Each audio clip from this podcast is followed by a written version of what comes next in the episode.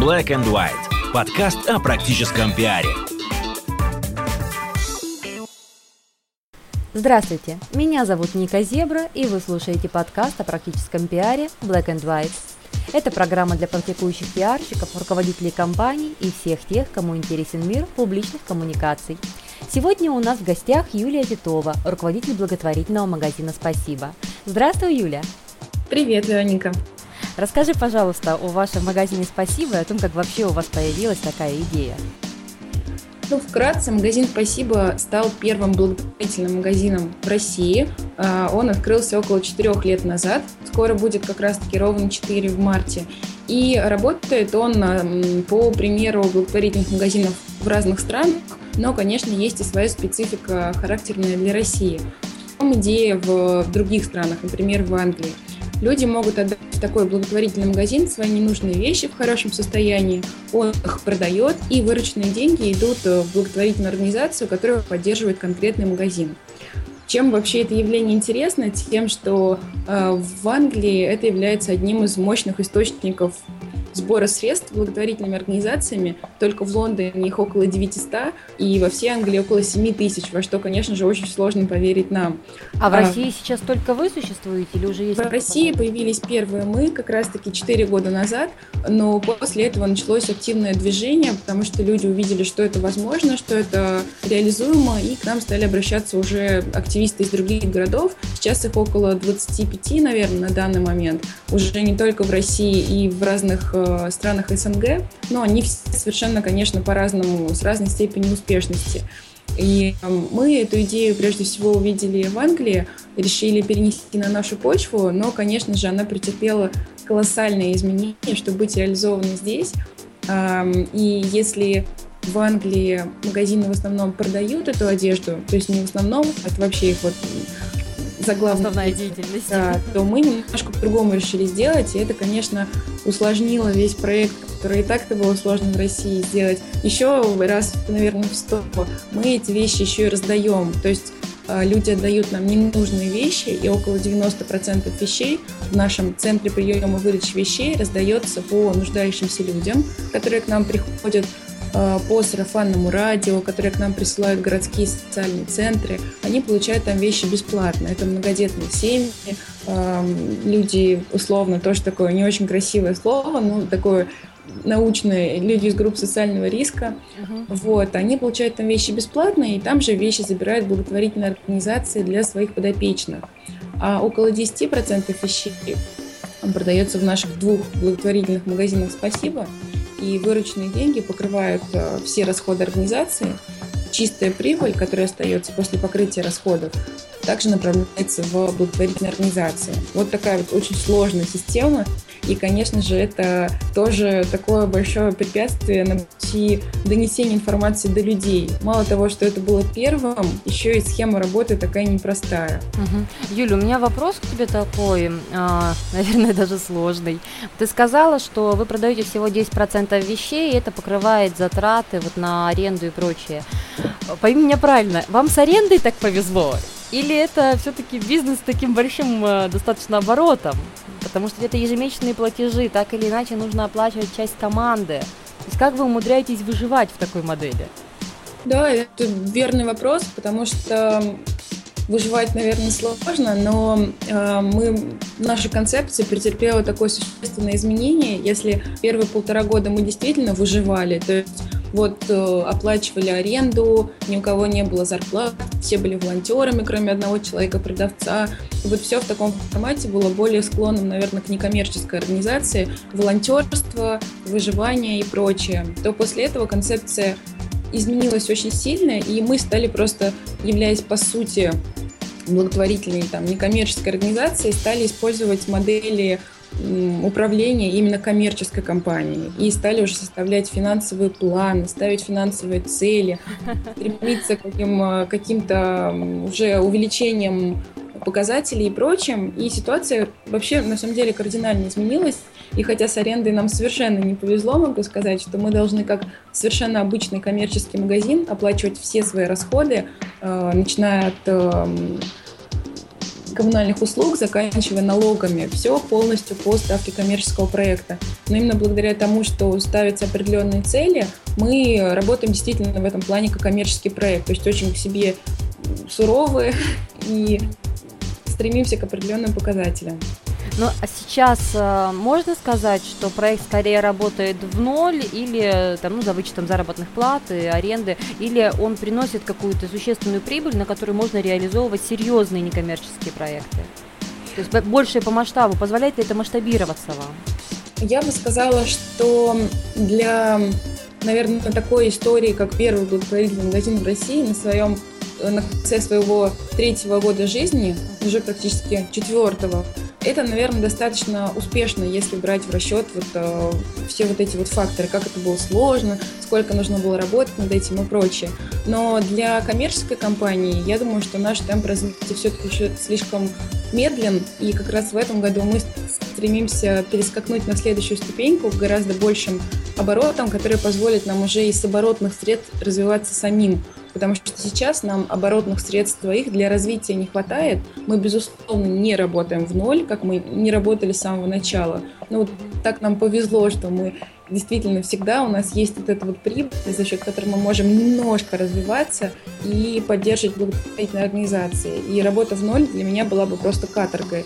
Но в этом году мы собираемся сделать очень большой рывок и выскочить на, перескочить несколько ступенек, чтобы ну, действительно, как, как ты и сказала, да, делать какое-то существенное вложение в эту благотворительную сферу, потому что я вот пока ощущаю, что мне этого совершенно недостаточно э, тех масштабов, которые есть сейчас. Угу. Юля, вот ты сказала о том, что вам повезло, и вы стали сразу заметными и достаточно яркими, как бы все там на небосводе, да, НКО Петербурга. А, я не верю в слово повезло что именно вы делали и как вам удалось стать достаточно узнаваемым магазином, узнаваемым проектом? Ведь действительно, а, ты сейчас говоришь о том, что вам уже 4 года, я как-то не задумывалась об этом, если честно, потому что почти с самого начала, когда вы только открывали ваш первый магазин, а, по-моему, это была Гороховая, да?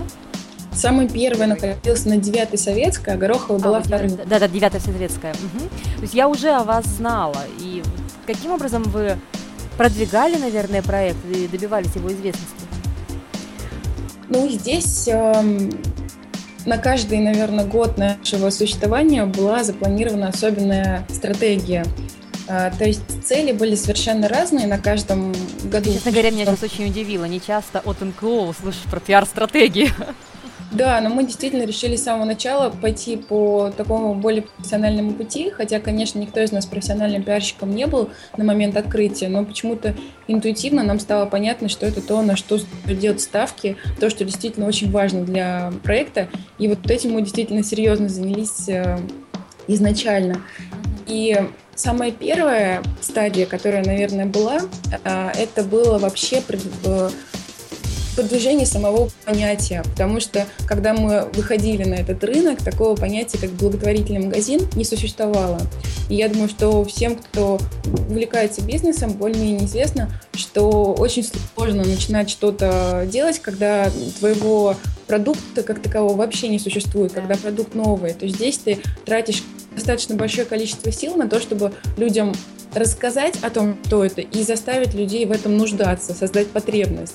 И вот, например, э, коучи бизнес-молодости, да, бизнес такого сообщества, они всегда рекомендуют э, не вступать в каким-то новым, никому не нужным узкоспециализированным продуктом, потому что тратишь очень много денег на его установление на рынке. И это то именно, что мы и сделали с самого начала. Как раз когда совершенно не было ресурсов, э, мы вот вступили с этим благотворительным магазином, о котором никто в городе вообще не знал. И нужно было провести огромную работу по продвижению этого понятия. Мы очень много э, общались со СМИ, рассказывая о том, что это такое, как это работает, э, постоянно рассказывали это людям, то есть у нас были специальные флайеры, где объяснялось, что это такое, даже не только применительно к нам, а вообще как понятие. На всех наших ресурсах обязательно были большие определения, какие-то ссылки на аналоги и прочее. Конечно же, была написана торжественная статья на Википедию, которой теперь все пользуются, и я с радостью узнаю то, что я тогда придумывала, выдумывала сама, на это торжественно ссылаются, используют везде какой-то такой источник, а все было вот прям создавалось с нуля. То есть, грубо говоря, писалась история этого благотворительного магазина в России, все сопутствующие материалы тоже создавались. Но здесь есть и плюсы, и минусы. Минусы в том, что люди вообще не знали об этом, раз, люди не доверяли этому, потому что благотворительный магазин очень странное словосочетание, и по нашему менталитету, наверное, гораздо удобнее кому-то просто отдать, подарить, но продажа и благотворительность что-то очень подозрительное. Вот, вот, вот в этом были сложности. А, и вообще бренд это такой очень сложно составной. В нем есть, да, вот и бизнес, и благотворительность, и продажа, и отдача, и все это перемешано. И с этим тоже связаны проблемы. А плюс того, что это было такое новое понятие, было в том, что априори мы могли получить при правильной подаче большое количество внимания, потому что быть первым и быть э, первым в России, да, вот то словосочетание, на котором мы долго ехали в течение первых лет, даже вот там Первый канал выпускал через три года после нашего существования новость о том, что в России открылся первый благотворительный магазин. Все, вот, вот первый благотворительный магазин как-то подстегивало некий интерес. Эм, вот, вот, вот такие вот были вещи, такая ситуация была на самом этапе внедрения, и это было первой задачей. А второй задачей уже было, наверное, создать какой-то пул доверия к этому явлению, потому что, ладно, хорошо, мы открылись, мы есть, но чем мы там занимаемся под, этим, под этой красивой шапкой, абсолютно непонятно. И нужно было создать такое эм, как бы ощущение того, что нам доверяют и другие организации, уже давно существующие, того, что нам доверяют люди, и вот тоже работали над этим. То есть так. работали только с организациями благотворительными изначально, у которых уже есть своя репутация. Например, это был э, Московский фонд «Детские сердца», который там существует уже 8 лет, очень известный, с хорошей отчетностью и прочее. Ночлежка, которая существует уже около 20 лет больше. Упсала цирк, такая благотворительная организация, которая существует около 13 лет. То есть суть стратегии была в том, чтобы свой бренд привязывать к тем брендам, которые уже э, имеют определенное положение и ассоциируются с такой хорошей, проверенной благотворительностью. То есть мы как такая маленькая присоска прикреплялись и купались в отблесках их славы, и их вот такая вот репутация уже давала нам что-то. А сейчас, на четвертом году жизни, мы можем позволить себе немножко другую стратегию в плане сотрудничества с благотворительными организациями. Мы можем, в свою очередь, а, поддерживать какие-то неизвестные маленькие организации, сами являясь таким своеобразным гарантом того, что все хорошо, потому что нам уже доверяют, а, и... Сначала помогали вам, теперь помогаете вы. Да, а теперь мы можем делать обратную вещь, и мы можем позволить себе поддерживать их, не боясь того, что у нас в чем-то, в чем-нибудь там заподозрят, пусть у них нет какого-то там бренда, хорошей репутации, но теперь уже мы являемся наоборот вот этим гарантом. Вот, ну, в общем, э, на каждом этапе была своя вот такая вот э, свой акцент в этой коммуникационной стратегии, наверное, начиная от э, внедрения вообще такого понятия, потом э, наверное, это была репутация. Потом нам нужно было доказать, что мы уже чего-то достигли, да, с нами стоит сотрудничать, с нами стоит работать. То есть нужно было на там третьем условном этапе рассказать о том, каких результатов мы добились. И вот так вот постепенно, постепенно, наверное, даже 4 года, но было не 4 акцента в стратегии, а может быть там 8. Разные приоритеты были вот в этой стратегии позиционирования и продвижения. Юль, а что вот ты можешь сказать, что точно не сработало у вас в плане продвижения? То есть какие-то такие, знаешь, ну пусть не эпик фейлы, но какие-то ошибки, чтобы наши слушатели тоже понимали, что, например, если они используют вот такую штуку, и у них схожий проект, то, скорее всего, она не даст результата. Ну, я могу сказать, что, э, наверное, у нас не работало традиционная реклама, то есть мы пробовали тоже такие всякие вещи, как флайеры и прочее, но это оказалось, ну, это, в принципе, не новость, я думаю, что это уже давно всем известно, хотя все равно их продолжают, продолжают раздавать. для нас флайеры не сработали. И То есть ни на привлечение аудитории, да, ни на узнаваемость особого эффекта не было? Да, потому что у нас, как я уже говорила, такой мультисоставной бренд сложный, и вот эта вот краткая информация на флайере, она не очень много чего дает, и вот конкретно в нашем случае не может заинтересовать быстро, наверное, потому что продукт не описать э, понятно в такой очень короткой подаче, и это как-то очень купированно его показывает. И в то же время мы не рекомендуем флайеры другим организациям, мы у себя принципиально не раскладываем. Постоянно к нам обращаются с предложением информационного сотрудничества, чтобы разложить у нас флайеры, но мы тоже наблюдаем, что с ними происходит. Флайеры просто пылятся, флайеры падают на пол, на них наступают. Ну, вот такое вот мой, мое ощущение, мой э, опыт, что это не работает. Я считаю, нашей большой ошибкой то, что продвижение, наверное, достаточно долго работало больше на входящие запросы, то есть немного инициативы мы проявляли, а, ну, Впрочем, может быть, это была потребность того этапа, потому что было действительно много входящих запросов, и мы обрабатывали их постоянно, какие-то предложения сотрудничества, предложения СМИ и прочее. Вот э, в этом году мы будем гораздо более активными и ставим перед собой уже очень четкие цели и в этом плане тоже. То есть если раньше мы больше фиксировали результаты, что получилось, то сейчас э, в связи вот с новым таким этапом роста уже есть цели, что должно получиться. И мне а кажется, можешь рассказать о них? Да, безусловно, нам нужно в этом году будет очень резко увеличить аудиторию, потому что мы планируем открыть еще один или, если все будет здорово, даже два магазина, а это значит, что аудитория должна очень резко скакнуть, то есть должно взяться энное количество новых людей, которых будет хватать на следующие два магазина. Кроме того, мы думаем о том, чтобы увеличить э, возрастные рамки, наверное, именно аудитории магазинов, которые там покупают. Если сейчас верхний э, планка, наверное, это в основном 30-35, потому что в том числе и ассортимент магазинчиков, он молодежный, то есть там молодежная одежда, украшения, подарочки uh-huh. и прочее, то в этом году мы думаем уже общаться с аудиторией 30-50, потому что э, как раз-таки в европейских секонд-хендах, как показали мои изыскания, э, именно эта часть аудитории наиболее активна. Для меня это было такое небольшое потрясение, потому что у нас люди с большим предубеждением относятся к одежде секонд-хенд, и э, более свободная часть от э, предубеждений аудитории – это именно молодежь. Но на самом деле у этих людей действительно есть склонность к одежде секонд-хенд, есть более старшего возраста, но есть вот эти вот определенные предрассудки. Uh-huh. И у нас сейчас очень небольшая часть этой аудитории покупает одежду, потому что мы, в принципе, с ней не работаем вообще. То есть у нас все настроено на молодежь. А, вот. И это такой очень будет большой шаг, потому что очень большой потенциал, я чувствую его и, кстати, в остальных магазинчиках секонд-хенд как раз не модных, а обычных именно эта аудитория покупает. Но вот нами она полностью не захвачена. Поэтому это будет работа вот с, с такой аудиторией. А затем, так как одна из наших целей, э, таких больших, это быть, э, наверное, лидером по приему одежды в городе, потому что уже организации пошел такой процесс окончательно, отказываются прием одежды у себя благотворительные, отдавая это нам как бы на аутсорсинг. То есть первое это сделала ночлежка, вместо того, чтобы принимать вещи у себя для бездомных, они направляют всех к нам, потому что у благотворительных организаций, как правило, просто нет такого ресурса для сортировки вещей.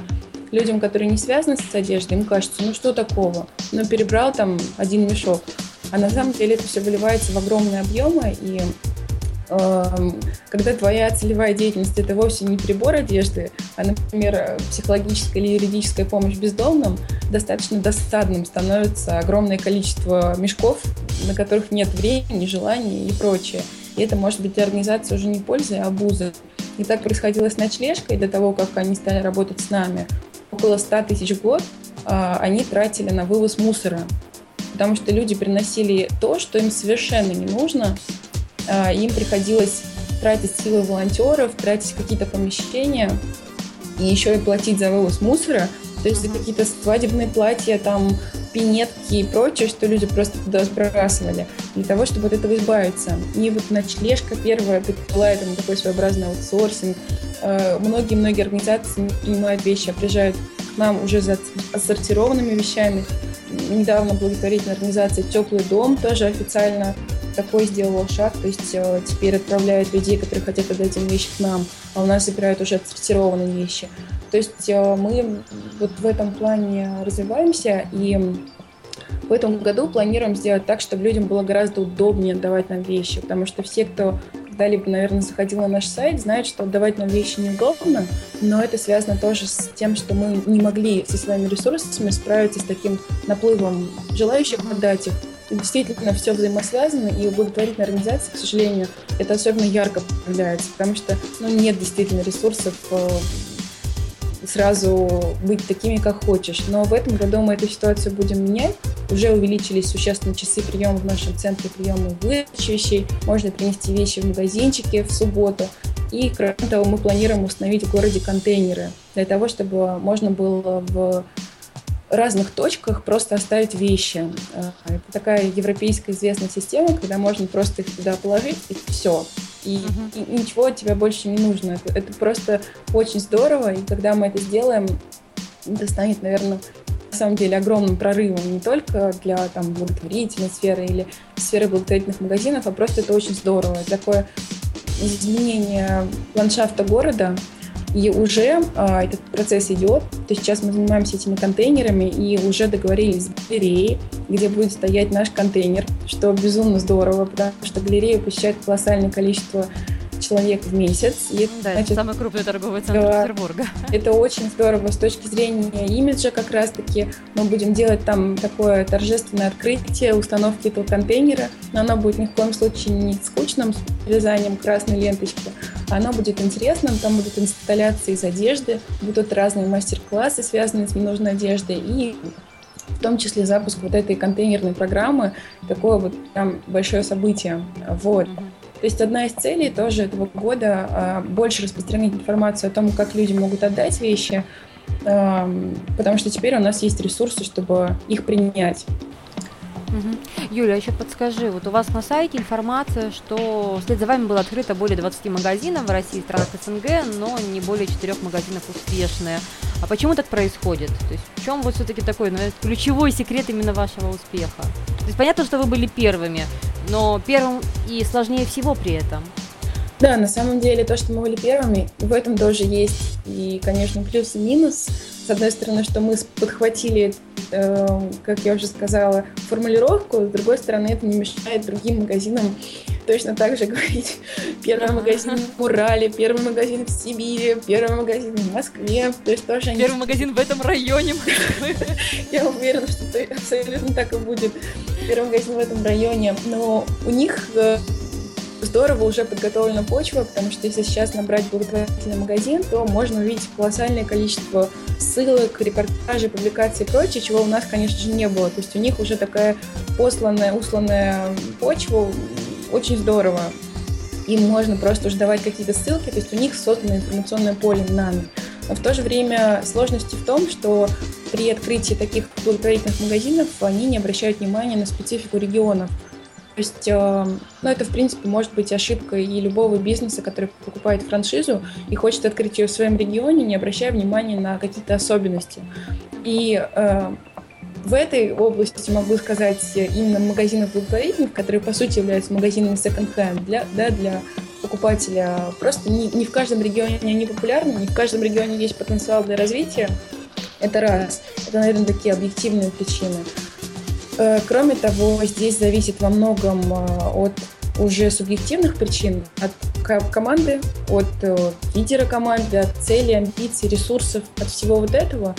Поэтому пока вот так вот. И так как проект совершенно пока еще такой собранный вручную, он сложно тиражируемый, наверное. То есть я не могу пока дать какой-то готовый инструмент, и сказать, что если вы воспроизведете все элементы вот этой инструкции, то вы получите успешный проект. Пока такого нету, и может быть даже не будет, потому что все нужно пробовать, э, постоянно все прощупываешь вокруг, чтобы понять, как себя вести.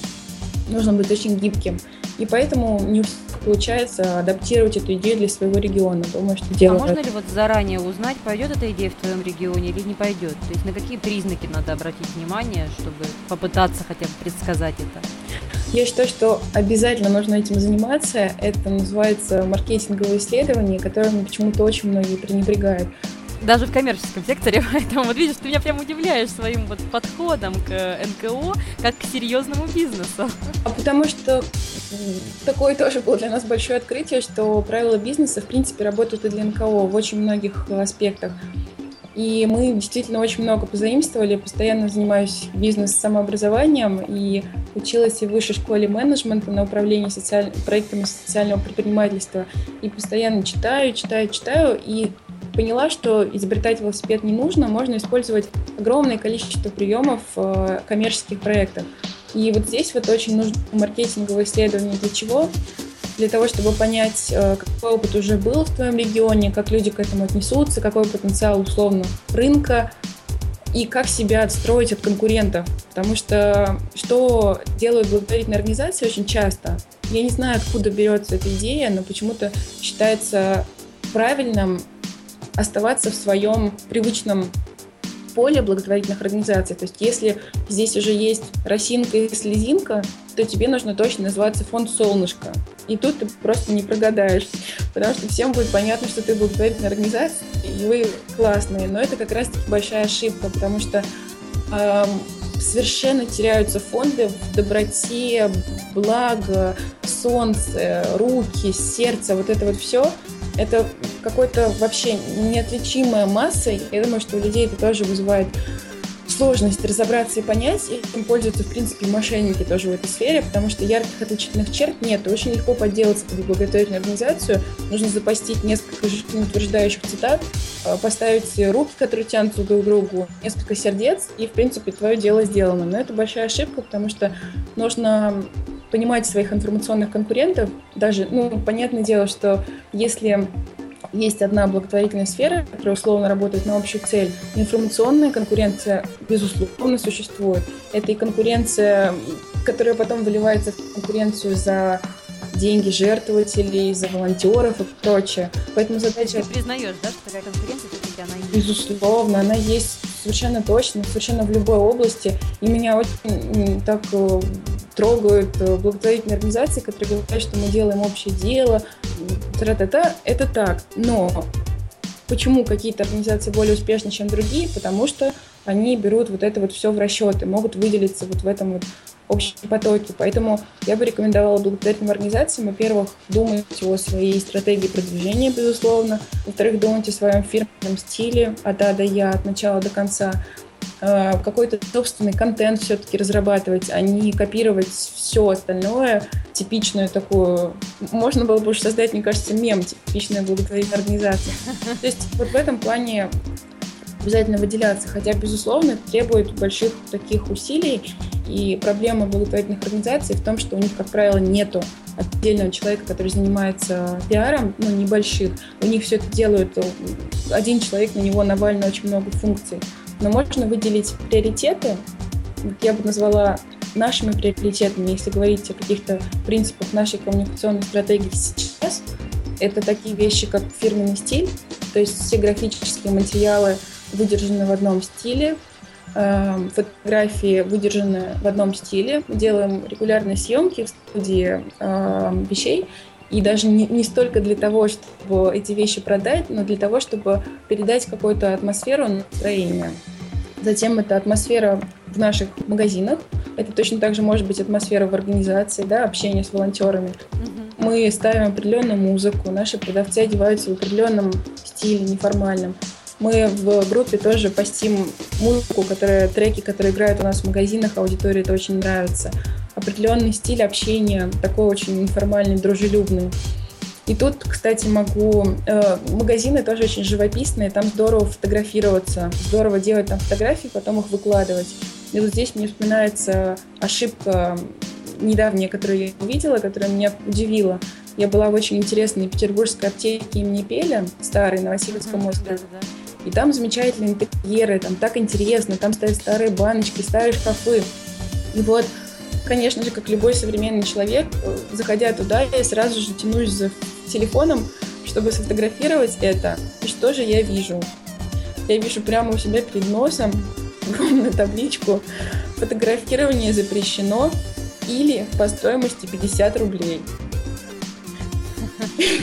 Я просто испытала такое потрясение, потому что я понимаю, что аптека имени Пели не понимает, какой огромный потенциал лежит в фотографировании в ее интерьерах. Насколько же такой мощный маркетинговый инструмент сейчас. Ну, просто, да, стратегическая выгода. Конечно. Пытаются получить 50 рублей здесь, Конечно. но теряют будущем. И главное, кто эти 50 рублей заплатит, да я из вредности не буду их платить. Господи, я лучше зайду в интернет и там скачаю фотографии, чем заплачу. То есть это такой, ну, колоссальный проигрыш, вот непонимание современной, современного контекста. И мы как раз-таки тоже создаем магазины такими яркими, люди там постоянно фотографируются, потом выкладывают у себя на страничках. Потом я бы делала в случае благотворительной организации, наверное, акцент на социальные сети, потому что это очень доступно, и, в принципе, с ними удобно работать, и у нас э, подавляющее количество аудитории приходит именно из социальных сетей. Во-первых, то, чего многим не хватает, это удобная, четкая, понятная группа. То есть, по-моему, первый шаг перед работой в социальных сетях – это настроить свою страницу так, чтобы в ней все было понятно понять основные потребности людей, основные запросы, что они тут будут искать. И вместо того, чтобы все запостить э, ванильными картинками, лучше сделать так, чтобы все было понятно. Было четкое меню, четкий контакт с кем связаться, часы работы, адреса.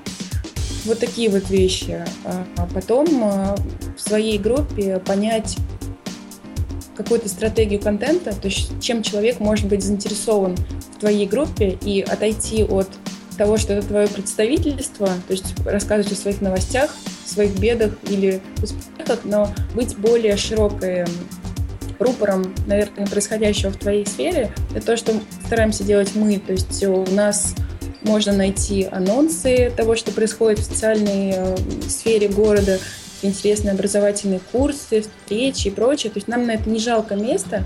Э, сначала я думала, что это как бы перетянет внимание с нас на другие организации, мне было жалко. Вот откровенно было жалко. Но теперь это другая совершенно стратегия, которая оказалась очень выигрышной. А, во-первых, люди приходят за тем, чтобы узнать эти новости. У нас есть хэштеги, то есть такие своеобразные рубриканты, и можно отслеживать, что, что будет, там, что было и прочее. Во-вторых, э, эти организации, о которых мы рассказываем, они также делают расшаривание у себя, и их аудитория тоже переходит к нам, чтобы посмотреть, что это такое. Вот, но это все становится более большим, то есть у людей есть причина постоянно заходить туда, и новости, они обязательно проходят э, такой редакторский взгляд, то есть ни в коем случае не нужно постить в группе все, что тебе предлагают, все, что тебя попросили перепостить. Это какая-то очень большая ошибка, которая тоже свойственна благотворительным организациям. Просто делать перепост всего, что происходит, э, кто там потерялся, какой щенок ищет кого и прочее. И группа превращается просто в большой такой информационную свалку. Мне кажется, что нужно быть своеобразным редактором и уважать людей, для которых ты пишешь. Все-таки так фильтровать материалы очень аккуратно. Вот. Эм, кроме того, мы, наверное, в плане контента для того, чтобы качественно вести группу, мне кажется, нужно создавать план контента примерно на месяц вперед, и в нем тоже понимать, какое место занимает что. То есть есть в любой группе, будь вы благотворительная организация, будь вы коммерческая организация, развлекательные новости, новости на поддержание своей репутации, там, своего бренда, коммерческие новости, ну, для благотворительной организации, да, это может быть новости по, не новости, а информация по привлечению пожертвований или прочим. То есть у тебя разносоставной контент, и нужно понимать, в какой пропорции ты постишь то и то, чтобы человек не заскучал, чтобы было интересно. И вот мы как раз для этого есть некий план, да, о чем мы расскажем за этот месяц. И все вот эти новости, они в разной пропорции рассеиваются по месяцу. В каждой неделе есть и то, и то, и то, и то, чтобы человеку было интересно. Для этого есть разные такие вот рубрики. Вот. Кроме того, для паблика, для группы очень важно быть оперативным, быть на связи, то есть быстро отвечать. Тоже, чем грешат благотворительные организации, очень медленно отвечают, странички бывают полумертвыми. Понятно, что это требует да, сил, будут заходить туда и все это проверять. Но uh-huh. можно сделать это хотя бы раз в день, если у тебя нет ресурсов, да, и сразу покрыть все вопросы, которые образовались. Но еще раз хочу подчеркнуть, что чтобы вопросов было меньше, нужно просто делать очень понятные, такие удобные странички по навигации, и вопросов будет меньше, потому что часто организации даже не могут э, нормально настроить страницу, их абсолютно забрасывают вопросами например, как нас с самого начала, куда принести вещи, в какое время. Сейчас всего этого нету, потому что есть шаблоны. Для того, чтобы сокращать время, ты всегда кидаешь ссылку где, на материал, где очень внятно и понятно все это описано. То есть вот такие вот, мне кажется, заветы группы прежде всего, да, настроить группу на работу, быть оперативными в ответах, эм, давать стратегию контента и делать его разнообразным. Не делать просто такую яркую корпоративную направленность или свое представительство со своими новостями. Вот. Еще мне кажется, что важный такой момент – это партнерство с другими организациями. Uh-huh. Не нужно тоже здесь э, впадать в разные крайности. С одной стороны, быть жадными, как я сказала, да, такой нашей ошибки до информационного пространства, не давать им места. С другой стороны, быть очень избирательными, потому что когда организация становится более-менее известной, мне кажется, что тоже коммерческие организации с этим, безусловно, сталкиваются. Тоже, когда иногда слушаю подкасты, слышу, как э, ребята рассказывают, что нам поступает бесконечно предложение открыть такой же там хостел в других городах, как купить франшизу, спрашивают советы и прочее, то есть у тебя начинает сваливаться огромный поток писем, предложений всего. Но здесь нужно быть очень разборчивым и понимать, какое партнерство конкретно для твоей организации будет выгодным или нет. И быть в этом плане очень жестким, потому что мне кажется, что под партнерством часто скрывается желание другой организации использовать твою организацию для своих целей. И мы тоже очень часто попадали в такие ловушки. Как это было, например? Например, большой музыкальный фестиваль говорит нам, друзья, сделайте у нас что-нибудь, что-нибудь, и какую-то активность для нашей аудитории. И, и нам, мы, не спрашиваем у них, друзья, а что мы за это получим. Мы говорим, хорошо, вот такое нам предложили сотрудничество, полный восторг, большой фестиваль. Чем это в итоге заканчивается? Мы тратим свои деньги на то, чтобы ехать туда грузовой машиной, вести какие-то столы для мастер-класса, какие-то там вешалки для вещей, фотографы и прочее. Что происходит? Мы, не попросив ничего, они, конечно же, нам ничего не предложив, потому что для чего изначально тратить ресурс, э, если мы об этом это не уточнили. Мы просто проводим какую-то активность на их территории, абсолютно себя не забрендировав, абсолютно не оставшись э, в голове аудитории как конкретный магазин «Спасибо», а просто как часть этого фестиваля. Организаторы получают бесплатную активность на своей территории, очень веселую. И вот в такую ловушку мы очень много раз попадали, и мне кажется, такое происходит очень часто. И когда я теперь сама уже организую мероприятия, тоже большие, я всегда понимаю, что, конечно, как организатор, твоя, э, твоя задача как организатора получить наиболее выгодного тебе партнера с меньшим количеством, наверное, отдачи ему. То есть больше... Получить побольше, конечно, да, отдать поменьше. Это задача любого организатора принципе, нормально. Просто нужно это понимать, потому что изначально тебя завлекают сладкими словами, за которыми часто ничего не стоит. И ты совершенно ничего не получаешь на выходе с мероприятия. Вот э, одна из стратегий продвижения тоже, да, это участие в сторонних мероприятиях, как для коммерческой компании, так и для благотворительной организации. Но при условии, что ты получаешь от этого конкретный бенефит, потому что часто ты ну, благодаря организации тоже, если это не отслеживает, она не получает ничего то время как тратит свое время, свои ресурсы на то, чтобы принять там участие, и может только написать о себе на выходе пост ВКонтакте, что мы в этом приняли участие. И сейчас мы, конечно, работаем уже по-другому. То есть, если нас приглашают на какое-то событие, то мы уже договариваемся о том, чтобы установить свой баннер, получить пост, получить упоминание на сайте, иметь возможность дать свои визитки, ну и прочее, прочее. То есть как-то брендироваться и как-то эффективно работать с аудиторией. А вот такие вот ошибки были. Что ж, на этом мы, наверное, заканчиваем наш сегодняшний подкаст о практическом пиаре Black and White. Юля, спасибо большое за участие. Спасибо, Ника. Я напоминаю, что сегодня у нас в гостях была Юлия Титова, руководитель благотворительного магазина «Спасибо», ну и я, Ника Зебра. До встречи в следующих подкастах.